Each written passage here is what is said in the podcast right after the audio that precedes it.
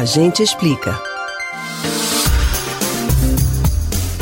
Pernambuco adotou medidas mais rígidas em cinco municípios da região metropolitana do Recife para tentar conter o avanço do novo coronavírus. O decreto limita a circulação de pessoas e de veículos nas ruas do Recife, Olinda, Jaboatão, Camaragibe e São Lourenço da Mata. Todo mundo que estiver em vias públicas está sujeito à fiscalização e, quando abordados, precisarão apresentar documento de identidade, comprovante de residência ou outro documento que justifique o destino e a finalidade essencial desse deslocamento. Os trabalhadores de serviços essenciais terão que mostrar uma declaração específica que consta no decreto. A exceção é para profissionais da área de saúde, de segurança pública e de imprensa, contanto que apresentem documento que comprove o registro no conselho, carteira funcional ou similar. O decreto começa a valer neste sábado, mas muita gente ainda tem dúvidas de como vai funcionar, especialmente com relação ao rodízio de veículos.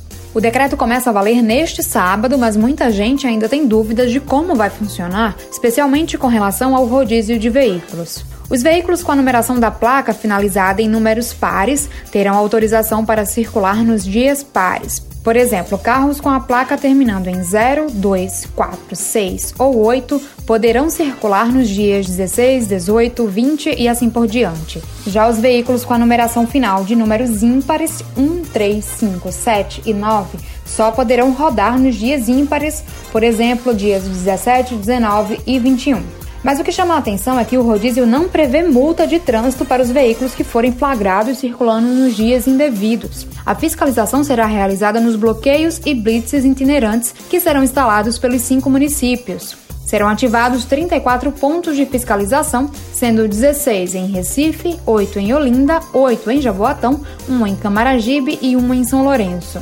Os condutores que forem abordados nos bloqueios e blitzes circulando indevidamente serão orientados a voltar para casa.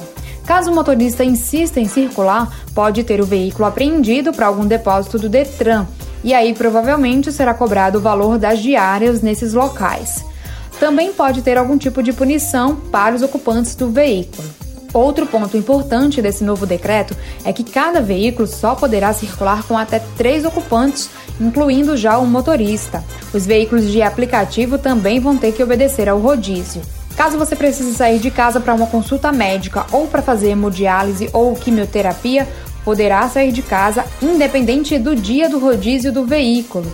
Basta apresentar a documentação e comprovante da consulta, que pode ser um atestado ou marcação de dias anteriores. As abordagens poderão ser feitas por qualquer policial, não apenas nos bloqueios, mas também nas ruas e nas avenidas dessas cidades. É importante deixar claro que o decreto do governo de Pernambuco é para que as pessoas respeitem as determinações e não tem objetivo de constranger ninguém. E você também pode ser um fiscal dessa ação. Em caso de desobediência, ligue para o 190. Camila Brandão para o Rádio Livre.